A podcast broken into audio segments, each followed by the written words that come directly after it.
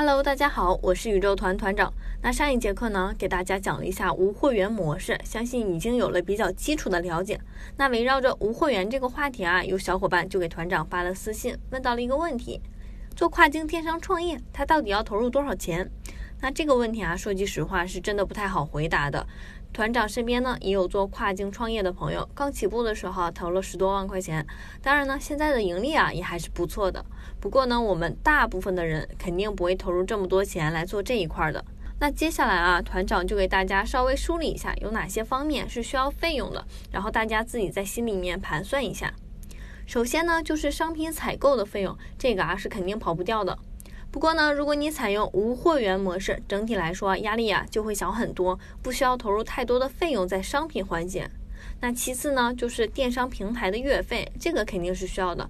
比如说哈，亚马逊店铺每个月是三十九点九九美元，这笔费用呢是肯定要出的，跑不掉。其他平台的费用呢，大家可以咨询一下平台的招商经理了解一下，不过应该都不贵，大家都还是可以承受得起的。那还有啊，就是广告营销的费用，你可以选择谷歌啊、Facebook 啊等等这些平台来做广告，也可以选择电商平台，比如说亚马逊平台的来投广告。这就好比国内哈用百度投广告和淘宝直通车投广告是一样的，这一块的预算成本金额啊，我们自己来把控就可以了。那还有最重要的呢，就是物流的费用。国际物流的费用呢是相对会高一些的，基本上我周围不少朋友啊自发货啊，一般都是达到三十块钱一单的。那其他的呢还会涉及到哪些费用呢？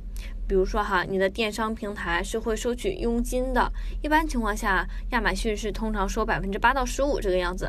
另外呢，你的钱从国外的电商平台返回到自己国内的银行卡账号上，是需要用到第三方的收款公司的，比如乒乓这样的。一般也是需要有手续费的，不过不高罢了，最多呢也不会超过百分之一。其他呢就是一些零零散散啊，比如说自己购买的美工刀啊、纸箱啊这种办公用品啊类似的东西。那和大家唠叨了这么多哈，其实也是为了给大家提一个醒，测算好自己的商品价格，要保证自己的利润。毕竟啊，我们最终的目的是什么呢？是赚钱。所以我们在过程中一定要懂得开源节流。说到开源哈，那我们再扯开几句讲，就是像乒乓啊这样的收款平台呢，还推出了供应链金融的产品，就是可以短期贷款的这种，可以帮助小伙伴们快速流转资金，这也是开源的一种方式哈。